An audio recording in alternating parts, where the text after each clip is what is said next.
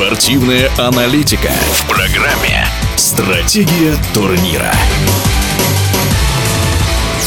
Один из самых популярных видов спорта в Азии – бадминтон. В России о нем говорят незаслуженно мало, тем более этот вид спорта так хорошо известен каждому. Не так давно в Финляндии прошел чемпионат Европы по бадминтону среди смешанных команд, где российская сборная выиграла бронзу. Успех серьезный. Об этом турнире лидер сборной России Владимир Иванов.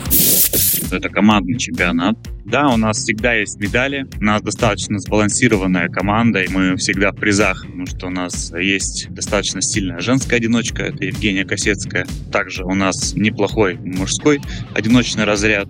Пара одна из топовых и сейчас микст тоже подбирается близко уже к топ-20 спортсменам мира, что позволяет нам на такого уровня в соревнованиях играть достаточно стабильно. Были у нас один раз даже исторические медали серебряные, но в этот раз немножко удачи не улыбнулась нам.